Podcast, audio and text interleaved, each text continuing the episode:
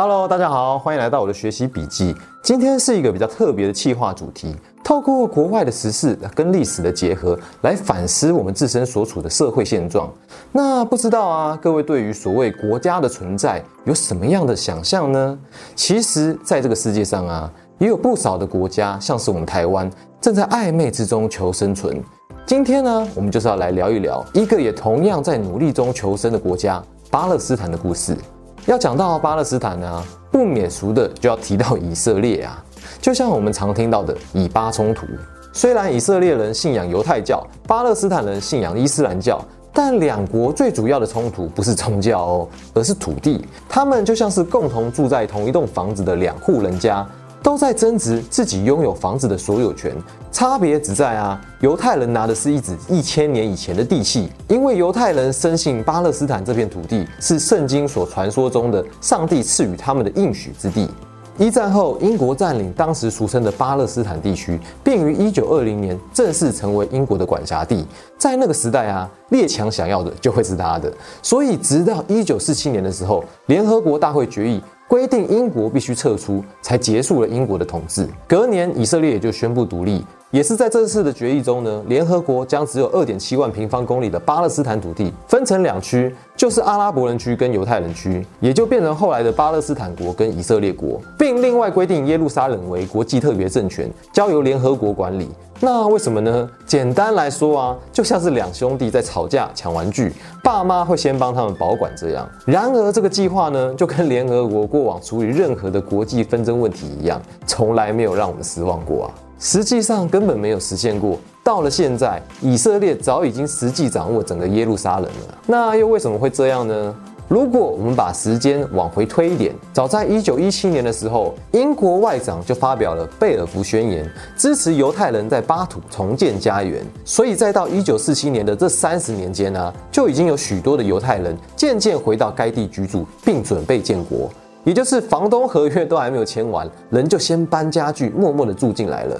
所以后来啊，联合国呢也就只好将就将就，以此做了分治方案，进行双方领土的配置。不过，求多妈的呀，先要在这里简单的澄清一下，以免有人又搞混了。现在我们所提到的巴勒斯坦，通常是指巴勒斯坦国，也就是一九八八年开始由巴解组织所建的国家。而原本俗称的巴勒斯坦地区呢，是指包含现在以国跟巴国在内的所有土地范围。所以巴勒斯坦人呢，正是指原本居住在这里的所有阿拉伯人，包括被以色列赶走的那些。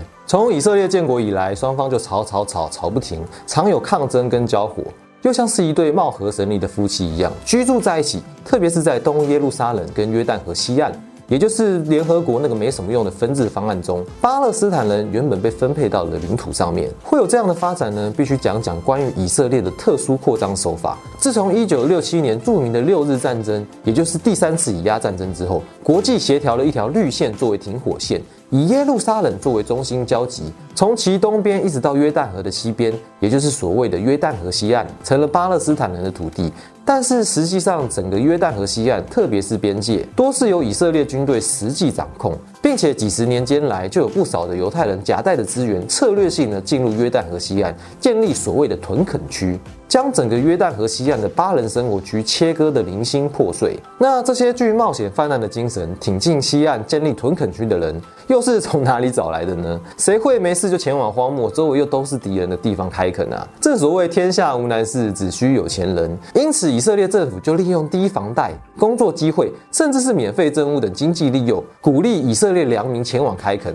另外还有一类不受控的人呢，被称为原教旨主义派。他们相信上帝允诺犹太人的乐土，将阿拉伯人赶出去，视为他们的宗教使命。拥有私人武装的他们，常在未经批准的情况下进入开垦，有时候对以色列政府而言也是头痛的人物呢。总结来说啊，一个就是政府给你钱，要你去做就做。另一个就是政府要你不要做，你还是硬要做，双面夹击的建立了屯垦区。为了配合屯垦区的建设，以色列政府也计划性的新建铁路，形成点对点的联络网。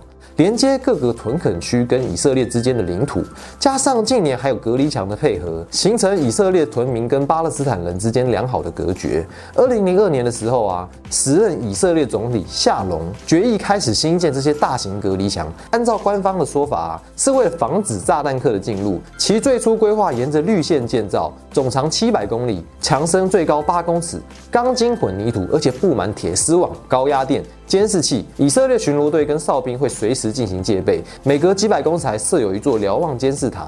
这可不是防炸弹客等级的了，不仅是人啊，就连一只老鼠都很难通过啊，简直比监狱的规格还要高。如果巴勒斯坦人要进入墙的两边，就要经过以色列的检查哨，没有通行证就不能随意进出，大大的限制了巴勒斯坦人的行动自由。那么平时最爱讲求人道跟和平的国际组织，这时候又有什么反应呢？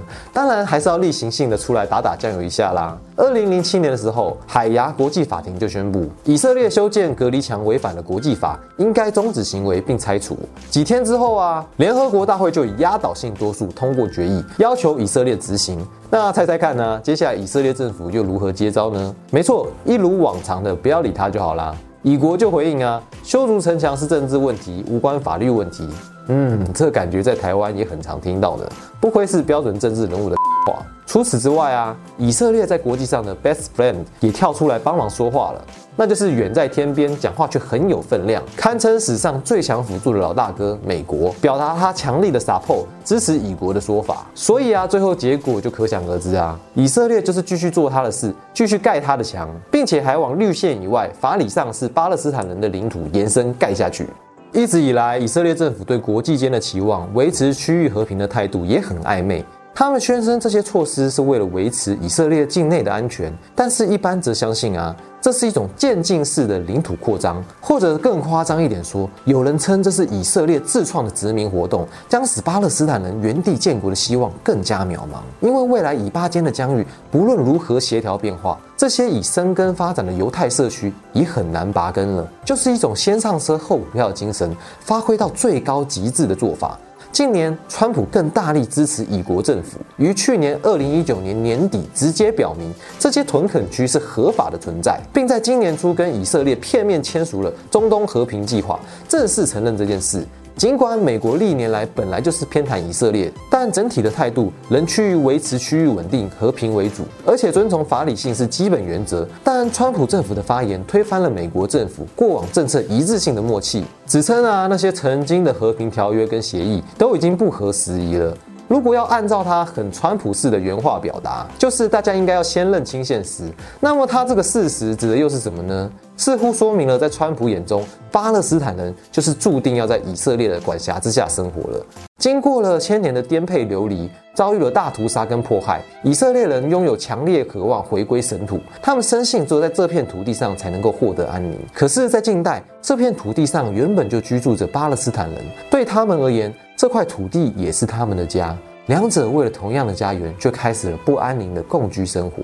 最后啊，我们想邀请大家一起来思考几个问题：一、看见以巴冲突的矛盾点，也想想所谓的国家，你觉得最重要的应该是什么呢？二、你觉得国家又应该是怎么样的存在呢？欢迎你在底下留言跟我们分享你的看法。如果我们有什么不足的地方，也欢迎你在底下补充说明。让我们一起打造一个更好的公民社会吧，一起成为一个 Batman。